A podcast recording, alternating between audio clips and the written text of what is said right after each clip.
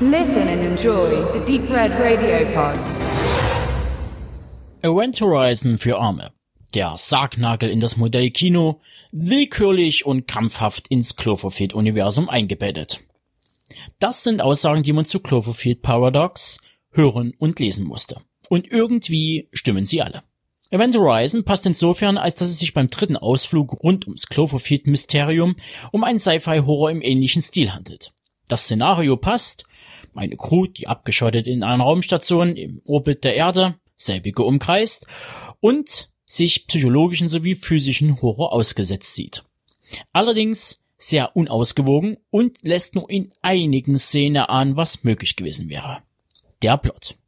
In fünf Jahren werden die Energieressourcen der Erde komplett erschöpft sein. Im Orbit der Erde versuchen Wissenschaftler, verkörpert durch einen internationalen Schauspielcast, in Persona Daniel Brühl, John Ortiz, zu sehen in Bumblebee, Elizabeth Debicki in Widows und Chris O'Dowd, Loving Vincent, nur um ein paar zu nennen, auf einer Raumstation die Energiekrise unten zu lösen. Ein riskantes Experiment mit dem Teilchenbeschleuniger soll die Lösung bringen. Funktioniert es, wäre die Energiekrise gelöst. Doch etwas geht schief. Die Wissenschaftler entdecken eine alternative Realität und kämpfen bald um ihr Leben. Soweit, so interessant. Die Produktion schaut bis auf wenige kleine Abstriche gut aus und weiß oftmals mit großen Bildern zu begeistern, allerdings beim Plot und in der Inszenierung fällt das Qualitätsbarometer und zeigt vor allem eines, dass dem Projekt kein schlüssiges Skript zugrunde lag und man nichts mit der Marke Cloverfield anzufangen wusste. Die Twists und das Rätselraten bezüglich dem besagten Paradox geraten durch das in die Länge gezogene Spiel aller Beteiligten zur vertanen Chance, wirklich Spannung aufzubauen und Lust auf mehr zu machen. Mehr Cloverfield, mehr Weltuntergang, mehr kosmischer Horror.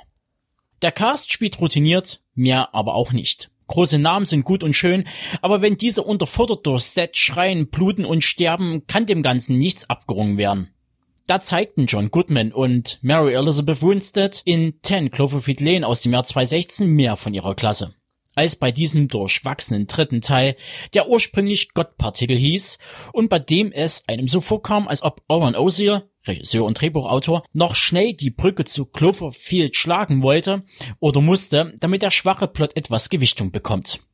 Allerdings half es nur wenig denn die Kritikpunkte waren den Verantwortlichen von Paramount bekannt und kulminierten in der Entscheidung, Cloverfield Paradox fallen zu lassen, von einer Kinoverwertung abzusehen und diesen lieber an Netflix zu verramschen.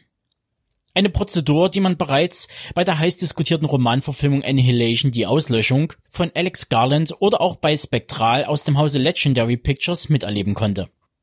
Netflix sprang damals, wie auch heute, in die Bresche und veröffentlichte die Produktion bzw. die Giftschrankkost auf seiner Plattform unter Ausschluss einer weltweiten Kinovermarktung. Und am Ende war es gar nicht mal die schlechteste Entscheidung seitens Paramount und Netflix. Eine Verwertung kostet Zeit und vor allem Geld. Viel Geld. Und das spart man sich mit dem Netflix-Modell. Das führt mich zu den Qualitätsstandards des Streaming-Anbieters.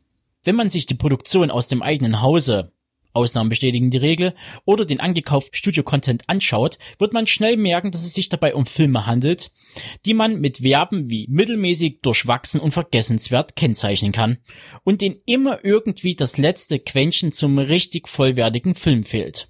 Also unfertig und ohne Höhepunkte und alles in allem Risikokost, die bei einem Flop an der Kinokasse den ein oder anderen Aktionär ins Schwitzen gebracht hätten. Das kann man auch Cloverfield Paradox bescheinigen. Es ist ein Film, bei dem hinten raus nichts hängen bleibt. Deshalb kann ich Paradox nur eingeschränkt empfehlen. Vielleicht für einen verregneten Sonntag oder wenn das heimische TV-Programm nichts mehr zu bieten hat.